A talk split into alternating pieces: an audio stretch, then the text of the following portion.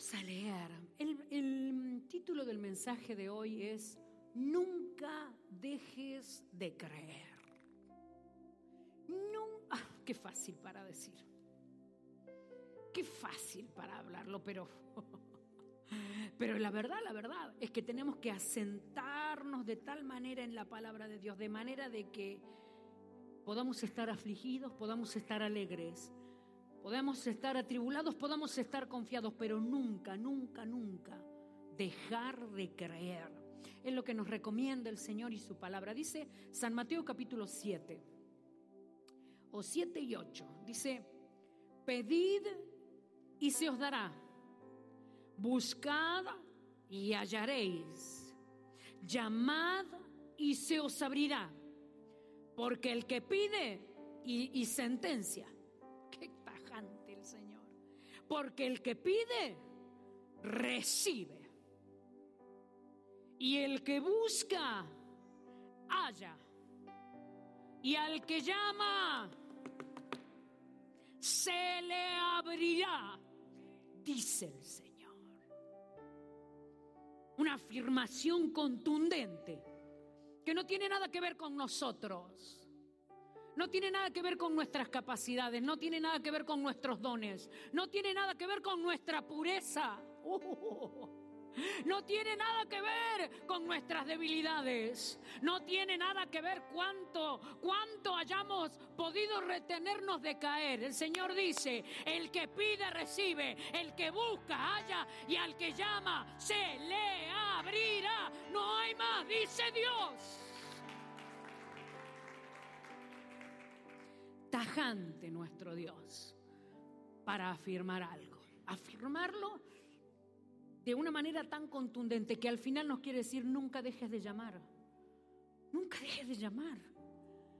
Nunca dejes de llamar. Sucederá. Qué tremenda esta canción.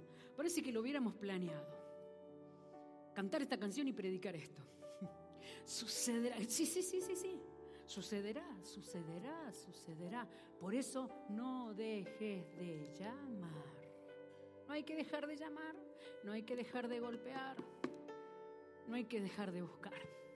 Eh, quiero compartir con usted una, una historia muy interesante que la encontramos en el libro de los Hechos capítulo 12, para ilustrar o para que podamos tener un poquito más de luz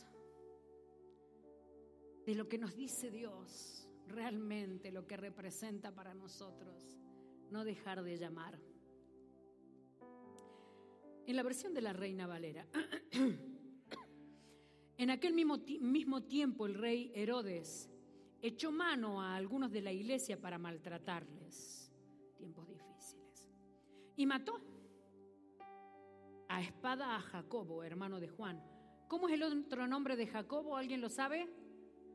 Santiago, hermano de Juan. Y viendo que esto había agradado a los judíos, o sea que mataron a Jacobo, le cortaron la cabeza a Jacobo.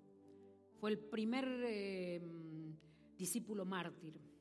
Le cortaron la cabeza a Jacobo y los judíos, bien, bravo, sí, sí, nos gusta, nos gusta. Entonces, versículo 3, y viendo que esto había agradado a los judíos, procedió también a prender a Pedro.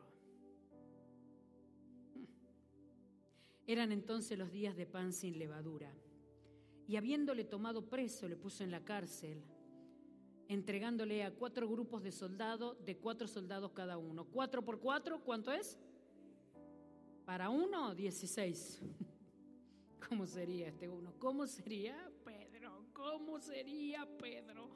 Cuánta gracia, cuánta unción, cuánta autoridad para que le custodiasen y se proponía sacarle al pueblo después de la Pascua. Lo van a exponer. Así que Pedro estuvo custodiado en la cárcel. Pero, pero, paralelamente, la iglesia, la iglesia hacía sin cesar oración a Dios por él. Cuando Herodes le iba a sacar, ¿para qué le iba a sacar Herodes? ¿Qué versículo era? A ver, 6. Y cuando Herodes le iba a sacar, ni dudemos que Herodes iba a cumplir el, cometido que tenía. ¿Se acuerda que Herodes mató a todos los niños, no? Era un terrible el Herodes. Y cuando Herodes le iba a sacar, aquella misma noche estaba Pedro durmiendo. ¿Quién duerme con esa? ¿Quién duerme con esa historia, por favor? Durmiendo entre dos soldados sujetos con cadenas y los guardias delante de la puerta custodiaban la cárcel. Y he aquí que se presentó un ángel del Señor y una luz resplandeció en la cárcel. Y tocando a Pedro en el costado le despertó, diciendo, levántate, pronto, levántate pronto. Y las cadenas se cayeron de las manos. Y le dijo al ángel, ciñete y átate las sandalias. Y así lo hizo. Y él le dijo, envuélvete en tu manto y sígueme. Y saliendo le seguía, pero no sabía que era verdad lo que hacía el ángel, sino que él pensaba que estaba viendo una visión.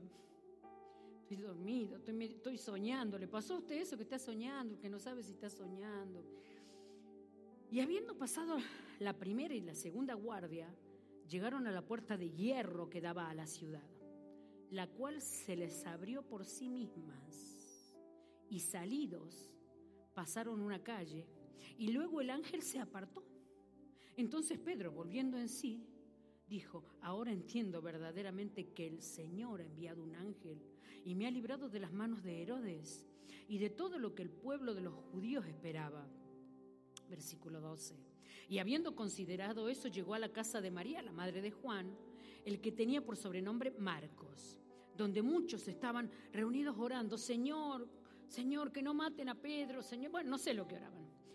Cuando llamó Pedro a la puerta del patio, salió a escuchar una muchacha llamada Rode, el cual cuando conoció la voz de Pedro, o sea que Pedro golpeaba y hablaba, ábranme, ábranme, ábranme, ábranme. Conoció la voz de Pedro.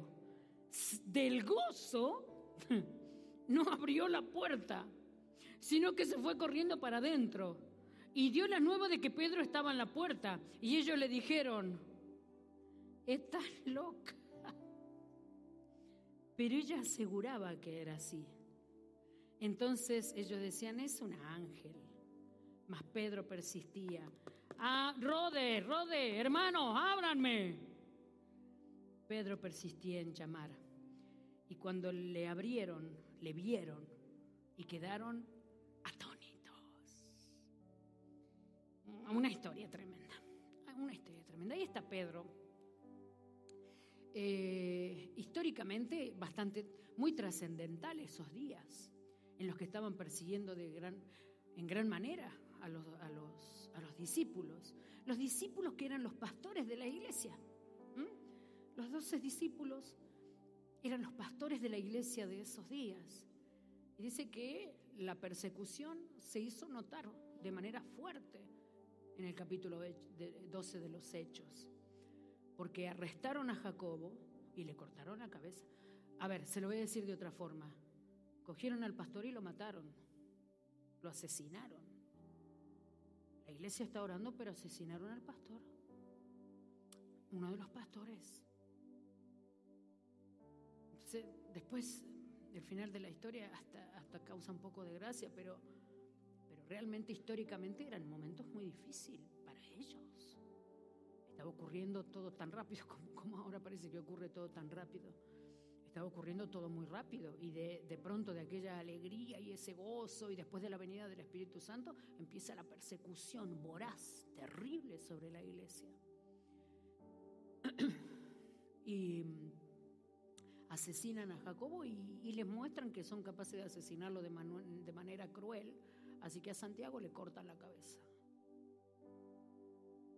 está esta gente. Así que esta gente que ora, ora, está orando después de haber visto rodar la cabeza del pastor. Como les gustó a los judíos, les gustó, les pareció bien. Qué bien, qué bonito, qué bonito, qué lindo, nos gusta que hagan eso. Sí, sí, sí. Nos gusta, nos gusta. Como le pareció bien a los judíos, entonces lo digo, bueno, voy a matar más para quedar, para ganármelos a al primero que pilla, entonces, al que sigues, lo pillan a Pedro. ¿Qué suerte estaba por correr Pedro? lógica.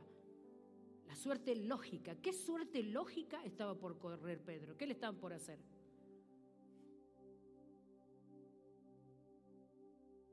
Así que está Pedro encarcelado, con 16. Le pone una guardia de 16. No, me parece hasta absurdo que le pongan 16 hombres a un hombre. ¿Qué vería esta gente en este hombre? ¿Qué veía Herodes en este hombre? ¿Qué temor le causaba a, los gobernantes una persona que tenía la presencia de Dios? Porque este no era Pablo, hermano, este era Pedro. Este es el que tenía las manos con callos.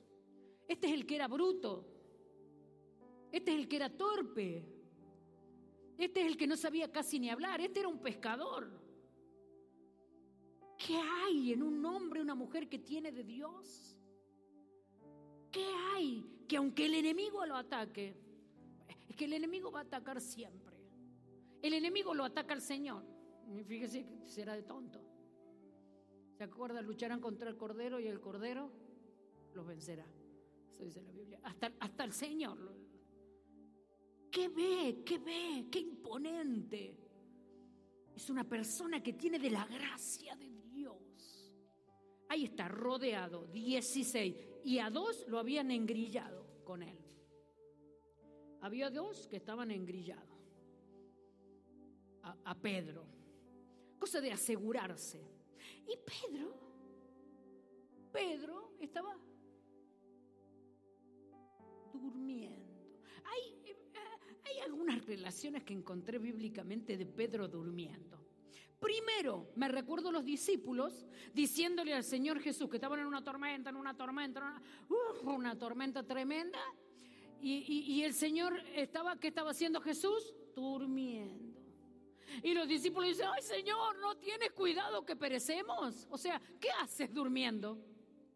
Ese mismo Pedro, ese, el Pedro que metió la pata hablando equivocadamente, el Pedro que le dijo, el Señor le dijo, eh, apártate de mí, Satanás, el Pedro que tuvo reacción, que le cortó la oreja a uno, este Pedro, este Pedro loco, este Pedro lleno de reacciones, este Pedro, el día que se supone que va a ser el día de su muerte, está durmiendo. Se no parece Pedro. Hay otro momento más en el que Pedro duerme. Dice que el Señor Jesús estaba en el monte de los olivos orando, sudando gotas de sangre, ¿se acuerda, no? Que fue la única oración que Jesús hizo contraria a la voluntad de Dios. Que oramos cosas nosotros que a veces no son la voluntad de Dios. Jesús oró algo que no era la voluntad de Dios. Señor, pasa de mí esta copa estaba tan abrumado por esta situación que estaba pasando. Y él realmente estaba en grandísima aflicción, al punto de pedirle a Dios que hiciera lo contrario que él sabía que debía hacer. ¿Le pasó a usted alguna vez que quería hacer lo contrario de la voluntad de Dios? ¿Algún sincero que diga yo? Sí. Podríamos hacer una ola y todo, ¿no?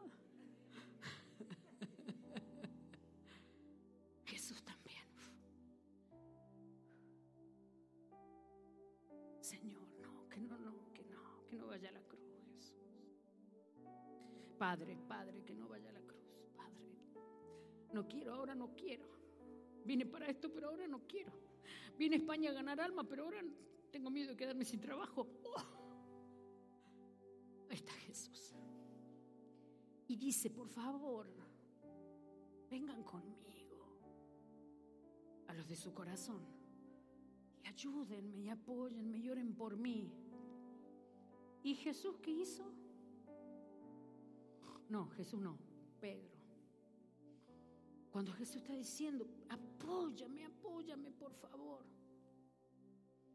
¿Se acuerda aquel, aquel versículo en Mateo capítulo 10, 26, 41 que dice, el espíritu está dispuesto, pero la carne, la carne es débil y le voy a agregar algo más, y siempre va a ser débil Y, lo digo para esos que se sienten ay, abrumados porque tienen una tentación. Ay, nos ahogamos, que me lo conozco. Conozco eso. Nos ahogamos porque estamos tentados. A ver, la carne es débil, la carne es débil. La carne es débil, siempre va a ser débil, siempre va a estar ahí, siempre nos va a querer convencer de lo contrario, siempre nos va a querer convencer de que no podemos, de que no tenemos la fuerza, la capacidad, de que vamos a fracasar. La carne siempre nos va a querer convencer de lo contrario. Por eso el espíritu está dispuesto, pero la carne es débil, no lo olvides. Oración, ¿qué le va a hacer a Jesús? ¿Qué voy a orar yo por Jesús? Así que durmió. Así que esta dormida de Pedro era una dormida, vamos a llamarle carnal. ¿Se acuerda que Jesús le dijo, despierta, no ves que estoy en angustia? Pero era diferente esta vez. Aunque dormía esa vez por debilidad, esta dormida de Pedro era distinta. Esta dormida de Pedro era, yo estoy en paz, estoy tranquilo. Yo estoy en las manos de Dios. Yo estoy sentado juntamente con Cristo en los lugares celestiales. Yo sé lo que Dios puede hacer conmigo. Mi corazón está en paz. Esa era la dormida de Pedro. ¿Qué quiero decir con todo esto? Quiero decir que el Señor cambia nuestra vida. Este Pedro no era el Pedro loco. Este Pedro no era el Pedro insensato. Este era un hombre formado y cambiado por Dios. Y así hace el Señor con nosotros. No te quedes, no te acoples al mal carácter. No te acostumbres a las malas palabras. No te acostumbres a las malas actitudes, a la depresión, a estar siempre triste, a quejarte siempre, a angustiarte siempre, a, enojarte siempre. No te acostumbres, porque el Espíritu Santo de Dios es poderoso para cambiar nuestro carácter, cambiar nuestro corazón, cambiar nuestra mente. El Espíritu de Dios es poderoso no solo para una sanidad, no solo para un milagro, sino que Él puede con nosotros. Él puede con nosotros. Pudo con Pedro, puede conmigo. No importa lo que Herodes haya planeado. No importa que nos queramos ahogar por los planes de Herodes. Estamos en las manos del Señor.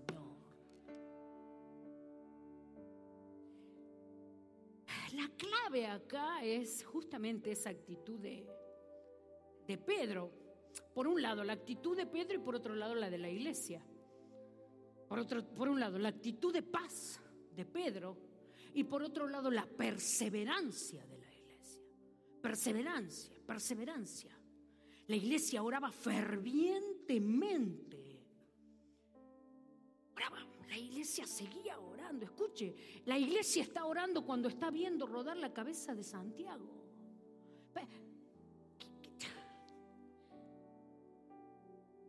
¿Cómo oras después de ver que Dios te dijo no a lo que oraste antes? ¿Cómo oras después de ver que clamaste y no viste nada? ¿Cómo oramos? ¿Cómo oramos por algo? Después de haber orado con gran fe, pero sin embargo vemos la, la cabeza de Santiago rodando. ¿Cómo se ora? ¿Cómo oramos, hermano? ¿Cómo oramos? Me apunté acá que no me quería olvidar que nos deberíamos preguntar si verdaderamente oramos o si en realidad nos preocupamos en voz alta y a eso le llamamos oración.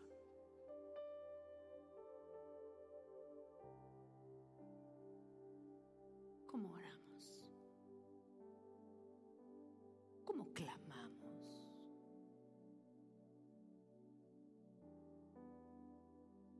Dice que oramos por Pedro, pero no dicen para qué. Yo pienso, yo pienso, mi opinión y, mi invento, mi imaginación. Yo no creo que ellos hayan estado orando para que Dios salve a Pedro de la muerte. ¿Qué vamos a correr el riesgo de orar algo que acabamos de ver que no ocurre? ¿Cómo vamos a orar algo si ya vemos? La retina marcada por la imagen de la cabeza de Jacobo rodando. Fíjese, voy a mezclar prédicas. Dice que la palabra pornografía quiere decir gráficos de la carne. Son imágenes que quedan grabadas en nuestra retina. Hay después otro significado también de la palabra pornografía, pero se lo explico más adelante.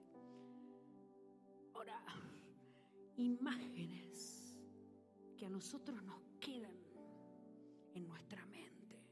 Sellamos cosas en nuestra mente y en nuestro corazón. Las sellamos con, un, con una fuerza, con tal fuerza, que claudican nuestra oración, que doblan nuestra fe. Por eso no deje de creer.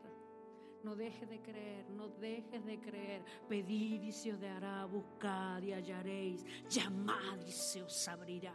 Recién lo vieron, recién lo vieron. ¿Cómo oramos ahora? ¿Cómo ora aquel a que recién Dios le dijo no? Ahí estaban orando. Eh, dale fortaleza a Pedro, Señor.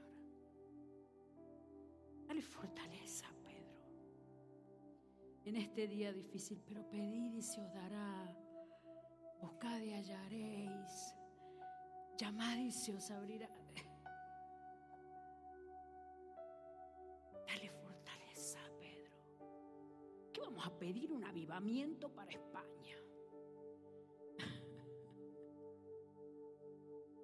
Pidamos que Dios se mueva en la iglesia, que Dios se mueva en la iglesia. ¿Qué vamos a pedir? Que esta nación conozca a Jesús y que el Espíritu Santo les toque. Pidamos que nuestra familia, nuestra familia, ¿qué vamos a pedir?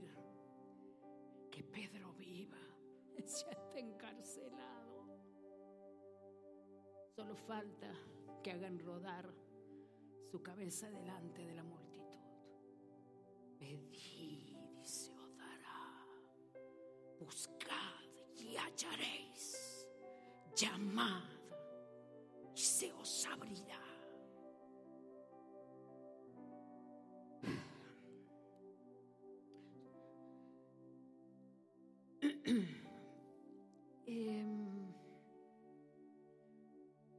¿Se podrá decir que nuestra fe se deteriora?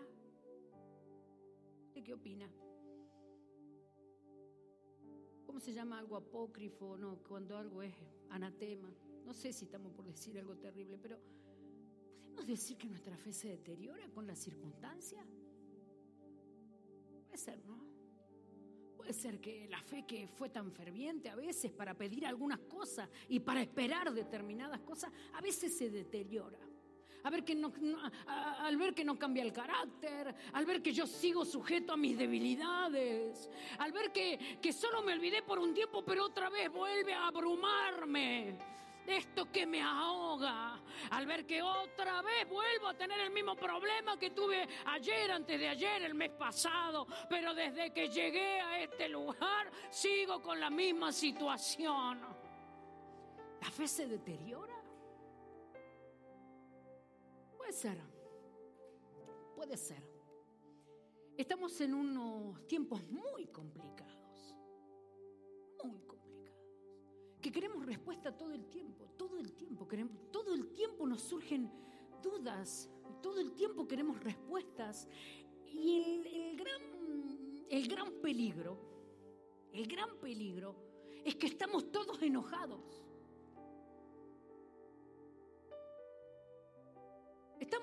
Enfadados con todos. Ah, los, los, los pro mascarillas nos enfadamos con los anti mascarillas. Los anti-mascarillas se enfadan con los pro vacunas. Los pro vacunas se enfadan con los antivacunas. Los antivacunas se enfadan con los medios de comunicación. Los medios de comunicación se enfadan con los políticos. Los políticos se enfadan con la sociedad. La sociedad se enfadan todos con todos. Está todo el mundo enojado con todo el mundo. Y venimos a la iglesia y la gente de la iglesia también estamos enojados todos con todos. Nos enojamos, nos enojamos porque algo se hizo, algo no se hizo, algo funcionó, algo no funcionó, algo... Es una incertidumbre. La verdad es que esto es una incertidumbre tremenda. Todos nosotros vivimos en una incertidumbre hoy. Esa es la verdad. Y como vivimos en incertidumbre, estamos enojados porque no podemos planificar a largo plazo. Porque no tenemos una seguridad firme. Porque no sabemos cómo vamos a reaccionar ni los demás ni nosotros. Estamos en tiempo de iras, hermano. Cualquier cosa que ocurra, las redes sociales destrozan a otras personas. Las personas aniquilan a otras personas. Están ocurriendo cosas ilógicas. Ah, ¿Cómo se llama un reggaetonero que no sé ni cómo se llama que se convirtió a Cristo? Qué sinvergüenza que son.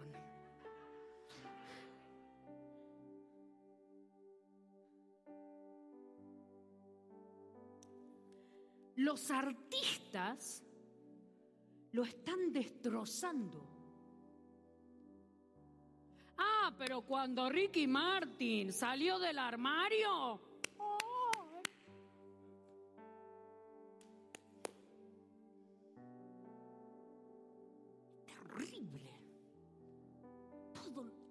enojados con todos. Qué incertidumbre. ¿Cómo se ora? ¿Qué se espera? Todo Me encantó. Escuchamos un ratito nada más con Caro. Una prédica de Dante Gebel de la semana pasada, creo. Donde Dante decía, todo está cambiando.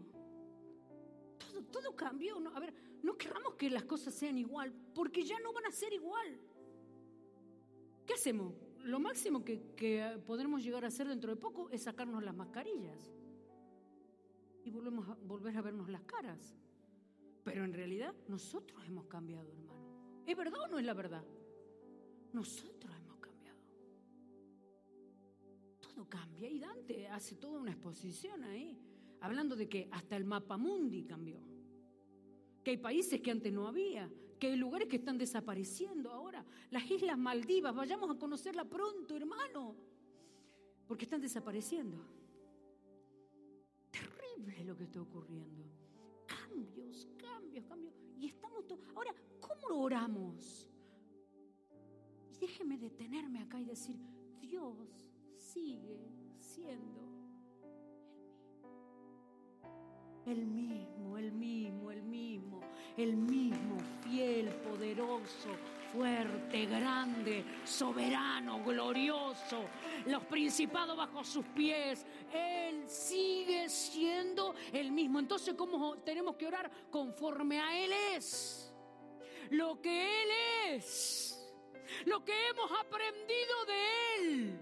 Lo que hemos conocido de nuestro Dios. Esta gente no sé qué oraba, no sé qué oraba, pero no oraban por un milagro. ¡Ey, soy yo, soy yo! Ah, mentira, mentira, estamos, eh, son visiones, son visiones. No están orando por Pedro. No están orando para que vivan. Le golpeó, le, les rasgó el corazón la muerte de Jacobo. Les minó la fe la situación anterior. La falta de respuesta a la oración anterior les debilitó el corazón. Pero espere, ¿por qué no miramos lo bueno? las respuestas que sí hemos tenido.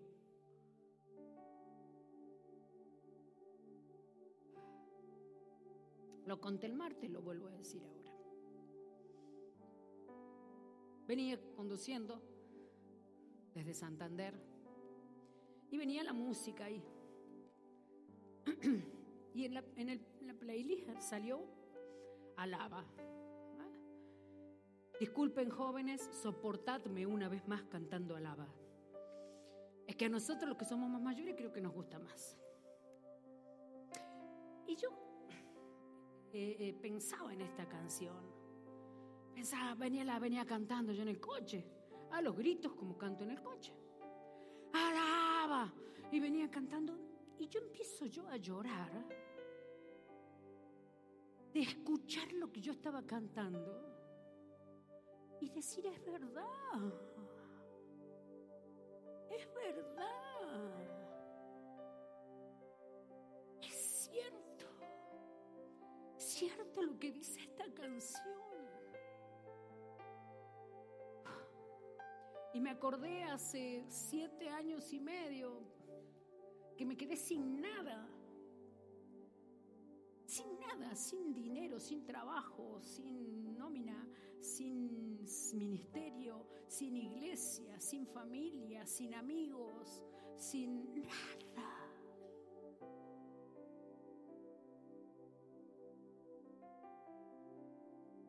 De eso me acordaba. Y repasé vez tras vez la letra de esta canción. Y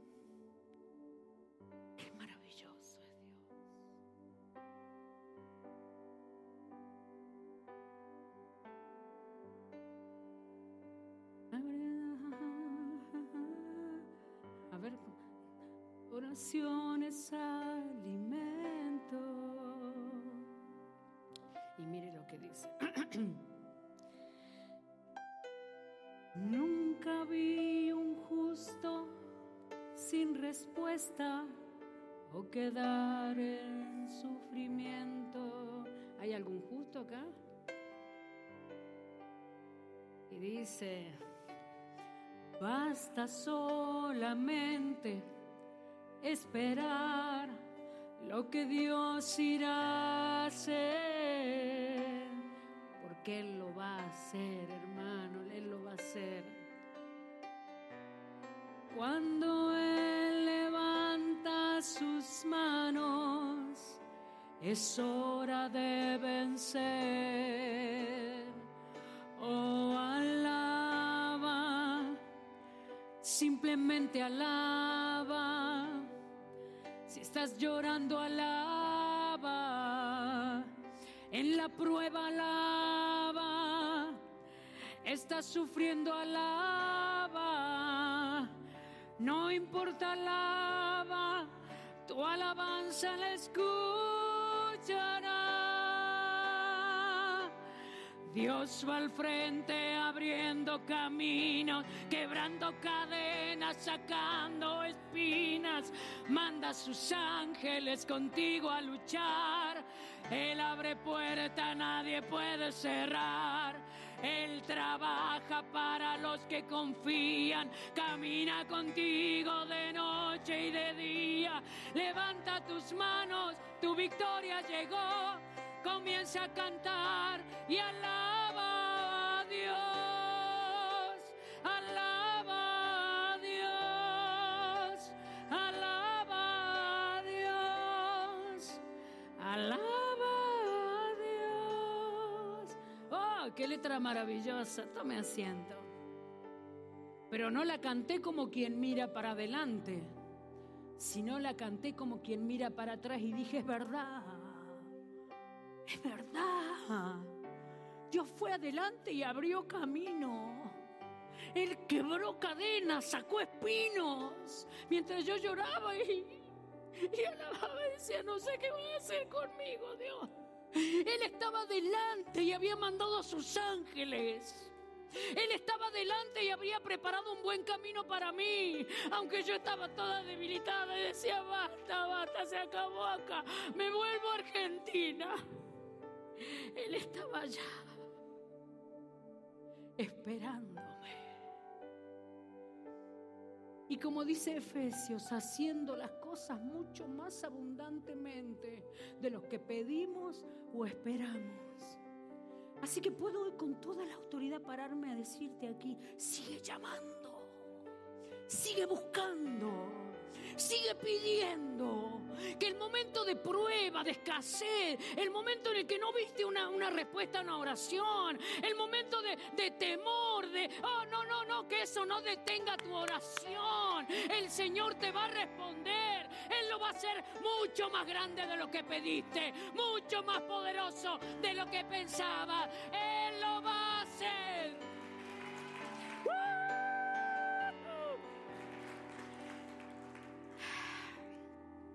Cálzate, ponte la ropa. Mire qué particular. No le dijo, Pedro no, hizo ni preguntas, Pedro. Pero le dijo, levántate y ponte la ropa. ¿Qué me voy a ¿Sabe qué le digo yo? ¿Cómo quiere que me levante si tengo grillos en la mano y en los pies? Sin embargo, primero fue el acto, después fue la respuesta. Primero fue el acto de fe, de fe, después el milagro. Quisiéramos que sea al revés, por favor, que sea al revés, Señor. Primero el milagro y yo después. No, eh, así ocurre. Primero el acto de fe, que no veo nada, que no sé, cómo lo voy a hacer. Primero las limitaciones, las puertas cerradas, pero ahí vamos. Y dice que cuando se pone de pie para calzarse, para vestirse, traja, traja. Primero el acto. El Señor, el Señor es maravilloso, hermano. Por eso nos enamora Jesús. Porque Él mira nuestras pequeñas actitudes que los demás no saben. La gente no sabe nuestras buenas actitudes hacia Dios. Las personas no saben, hermano. El Señor observa nuestras actitudes. La observa. Le encanta cuando somos perseverantes. Le encanta al Señor. Ama nuestros actos de fe. Oh. Qué precioso que es el Señor. Y sus ojos están sobre nuestras vidas. No mirando las grandezas de dones que nos deslumbran a nosotros. Él está mirando que aunque estás luchando con, con una situación, estás poniendo toda tu actitud. Pues Él te va a dar una gran victoria. Que, estás luchando con eso que te parece que es más grande. Señor, mira estos grillos. ¿Tú te crees que yo me puedo levantar con estos grillos? Si esto es más grande que yo. Señor está viendo que nos estamos levantando, aunque sabemos que los grillos son más grandes que nosotros. Él ve tu actitud, no necesita más.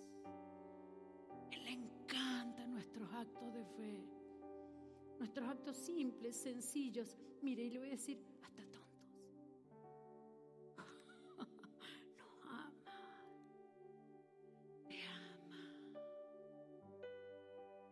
su gracia te vuelve a alcanzar otra vez. Avanza, ten fe y no pidas explicaciones. No las pidas, no las pidas. Yo ahí voy, ahí voy. Solo sé que el ángel va conmigo. No sé cómo se abrirán las puertas. Solo sé que el ángel va conmigo. No sé cómo voy a traspasar al otro lado. Lo único que sé es que el Señor está conmigo. No sé qué vamos a qué plato pondremos mañana en la mesa. Lo único que sé es que el Señor no nos ha dejado. No sé cómo voy a pagar el alquiler del fin de mes. Lo que sé es que Dios está con nosotros. No sé, no sé cómo voy a suplir esta necesidad. Lo que sí sé es que mi Dios no me ha dejado nunca y no me dejará y no me desamparará. Él sigue siendo fiel. Aleluya.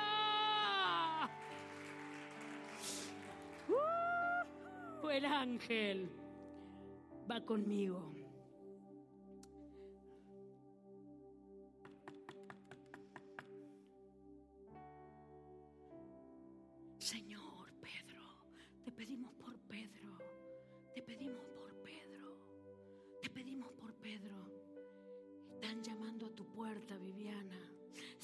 Sí, pero yo te estoy pidiendo por Pedro, estoy desesperada por Pedro.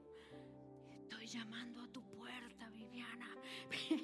Sí, pero que ya, ya, ya pero lo que yo sé, Señor, lo que yo sé, mi Dios, es que yo quiero que tú intervengas, yo quiero que tú hagas un milagro, yo te pido, yo confío en ti.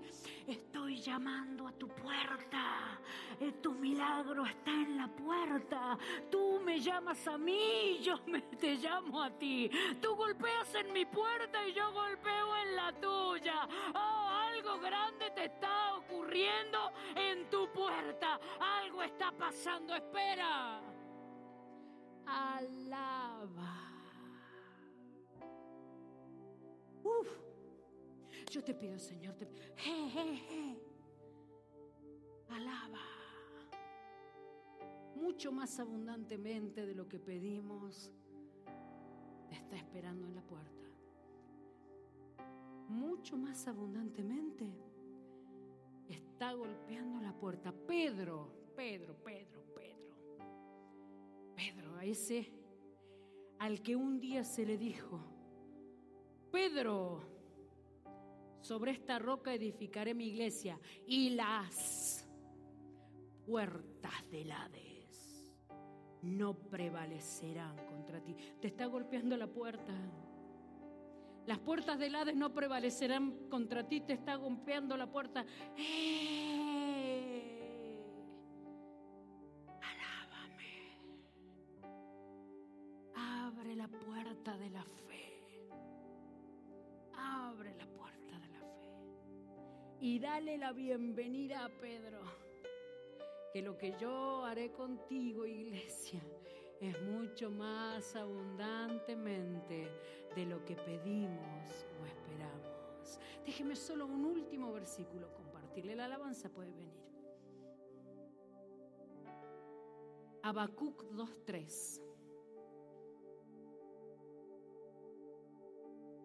Aunque la visión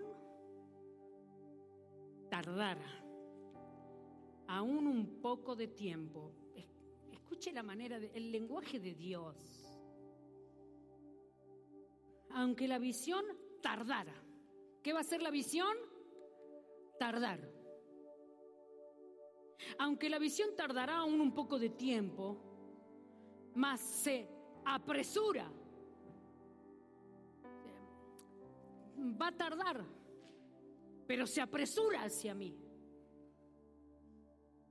Mas se apresura hacia el fin y no mentirá, aunque tardare. Escuche espéralo, porque sin duda vendrá, no tardará.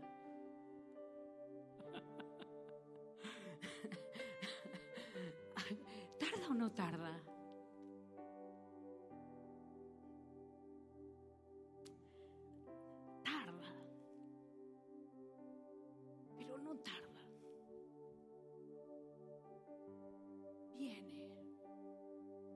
Esos hijos que tienes lejos del Señor Parece que tardan, pero vienen.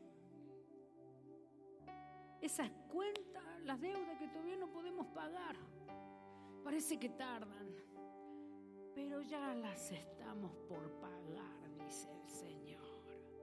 Aquella compleja situación que tenemos, esa situación tan compleja que está ahí, que no sabemos cómo la vamos a hacer, cómo no lo vamos a hacer, qué respuesta le daremos, qué le... no sabemos, no sabemos qué ocurrirá. Eh, dice el Señor, aunque parezca que demora, en realidad se está acelerando. Ya viene, ya viene, ya viene, ya viene. No te preocupes, no te aflijas, no te debilites, no te entristezcas, que no te amedrente ver la cabeza de Jacobo rodar. Eh, te parece que tarda, pero no está tardando porque en realidad ya está en camino, ya está en camino, ya viene, no la ves, pero ahí viene, está a tu puerta. No dejes de llamar, no dejes de buscar, no dejes de pedir, porque ciertamente Él lo hará. Aleluya. Sucederá. ¿Cómo? No sé. Y si seguimos nos proponemos seguir tan encendidos como si supiéramos que ya está por ocurrir.